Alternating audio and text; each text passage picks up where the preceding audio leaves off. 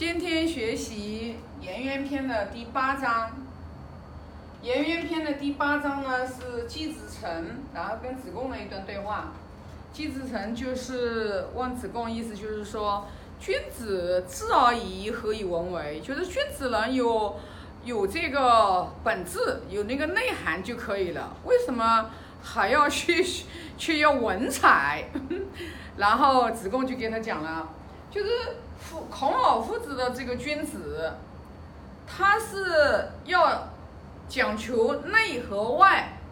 就你内在的本质和外在的文采是文质彬彬的，就是事不及舌，就是一言既出，驷马难追。所以君子人，君子人的话就是内在的文，内在的我这个就是涵养，内在的这个气质和外在的这个文采，它同等的重要。就打了一个比方。子贡就打了一个比方，就是说，就是你把老虎的这个皮，你把它毛刮了，然后呢，跟羊啊犬羊的皮你把它毛刮了，然后因为它有一个有一有毛在上面的时候，你一看哪个是老虎皮，对吧？哪个是犬羊的皮，你一看就能看得清清楚楚。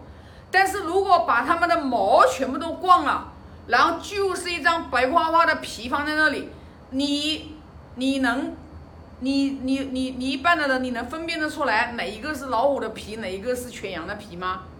他讲的意思就是说，君子人是文质彬彬，就是说这个字就是内在的，这个文采是外在的。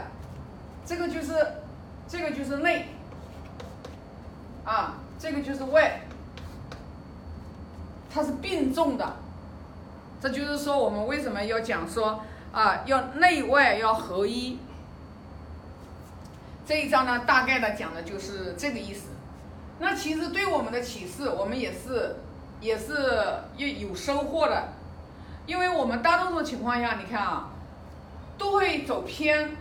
那有的人可能就是外表的这个，就是光注重外表的这种才华，外表的这种文采，尤其是学经典的人，然后那些经典的语句语录，然后就是哎呀出口成章，你你一沟通一交流就觉得哎呦这个人才华很好，但是他外在的文采。就是表现出来的文采的好，他内在到底是什么样呢？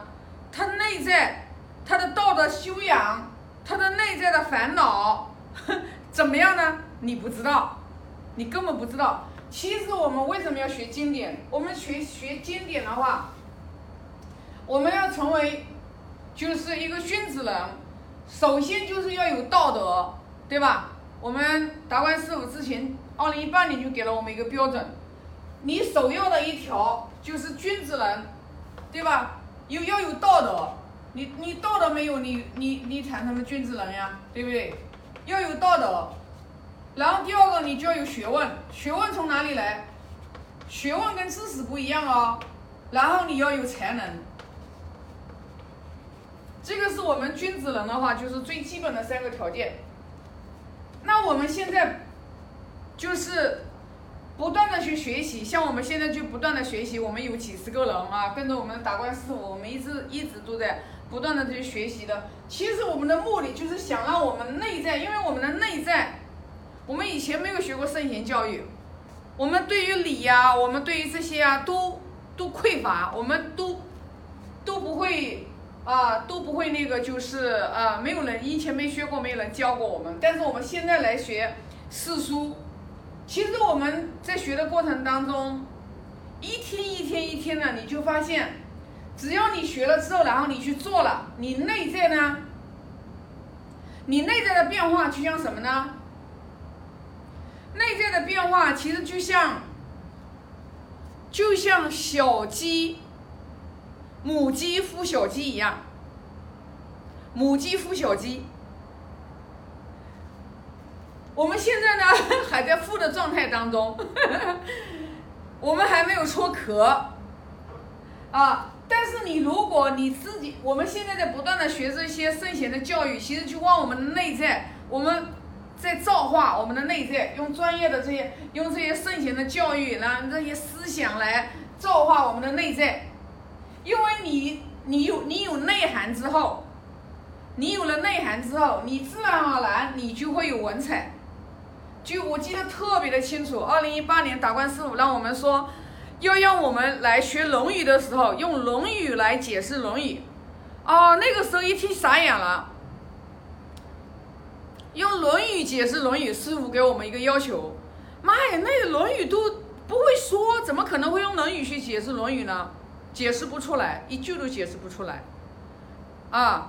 但是我们随着二零一八年、二零一九年、二零二零年，像到今年，我能把《论语》也能背下来。我们在大多数的情况下，我们在。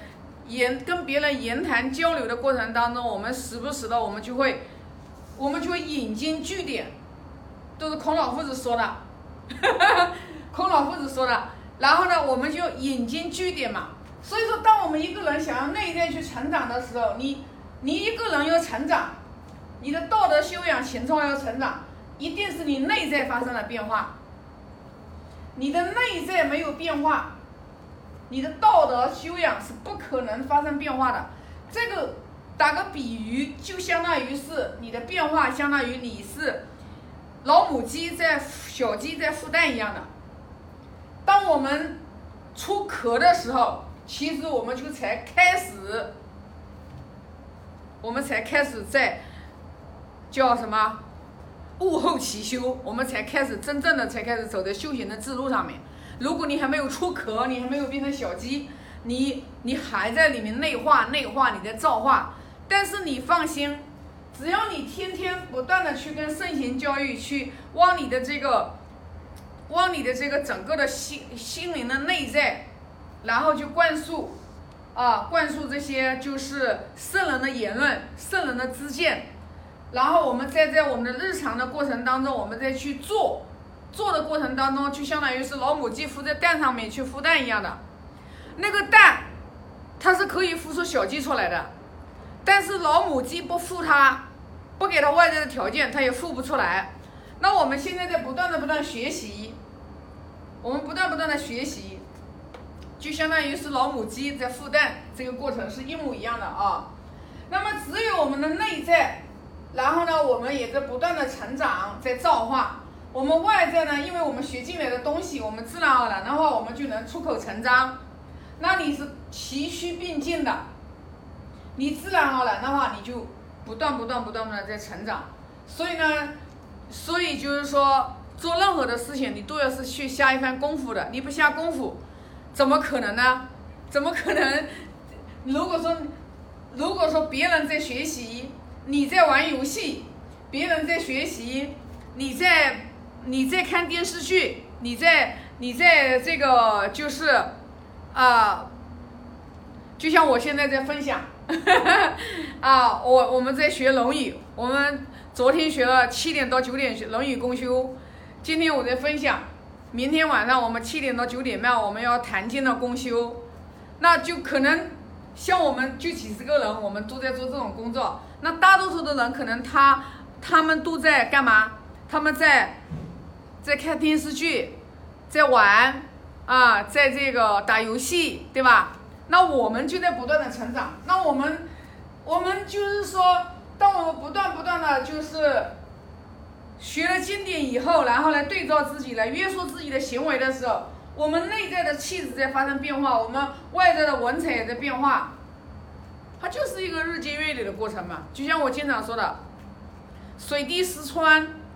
是水坚持的力量，啊，冰冻三尺非一日之寒，是积累的力量。我们也是在做积累啊，没有谁是可以生下来他就是成圣成贤的。我毫不怀疑，我们每一个人只要通过你的努力，你都可以成为君子人，你都可以成为贤人，你都可以成为圣人，百分之百的，你不用怀疑，因为孔老夫子。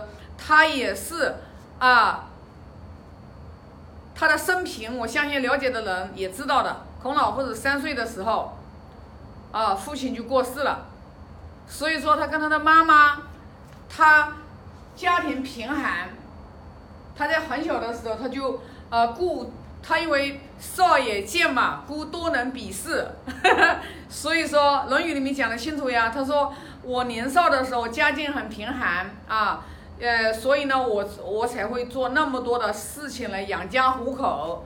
然后他啊就是其为人也啊，就是他这个人是非常的啊好学，废寝忘食，不知老之将至。他是这样的人，他一步一步、一步一步，通过他的努力，不断的在造化他的内在，然后跟圣贤去教、去对接，然后他有了外在的这些文采，他终成就了一代一代呃呃至圣先师，万世师表。那我们作为我们，我们每一个人都不要妄自菲薄，我们只要你自己下功夫。我们哪怕这一世，我们这一世，我们可能因为每一个人他都会有累世的一种积累，大家不要不相信。只要你没有成道，你修道之人下一世一定会进入再一个轮回。那你这一世所学的所有的东西，功不唐捐，你都别人修的起点都会高一点。所以说，所以说时间非常非常的宝贵。我经常说，我们不不是说说这个话是迷信啊，这个都是多少的多少的这种大山知识，多少的这些啊智者，多少的这些人，然后的话都是啊，这个我们就是说传法，我们都有看到。现在你看多发达，抖音呀、视频号呀、啊文章呀，你坐在家里面，你都可以的话，就是说学经典，哦，太有福气了。我们现在的人真的是太有福气了。你想什么学什么经典，你在网上你都能查得到，你都可以的话，不像古时候的人呀，古时候的人求法的话多难呀，那个时候纸质又纸纸质又少啊，有时候书还刻在书签上面啊，然后的话去拜师要翻山越岭，你像那个《六祖坛经》里面的六祖，走了一个多月，然后去拜见五祖。是不是？那然后你看我们现在的人真的这么发达，都可以。你看什么样的经典啊，我们都可以坐在家里面，我们都可以去做，就可以去认真的去学习。最重要的一点，就看你的心，就看你是什么样的心。我们现在的心全部都迷茫了，我们现在的心大多数都在攀求。就只有一样东西，让现在的人就是关心，就就关注到一样财富，啊，就关注一样财富。我们先不说，我们先不说那个，就是你将来要不要成道吧？我们就先从你在人道里面所有的人，我们都想要求这个五福。五福人生，我们每一个人都想这个五福人生。你不把这个搞明白了，你知见不认不正确，你是没有办法，你是没有办法的话，就是明理的。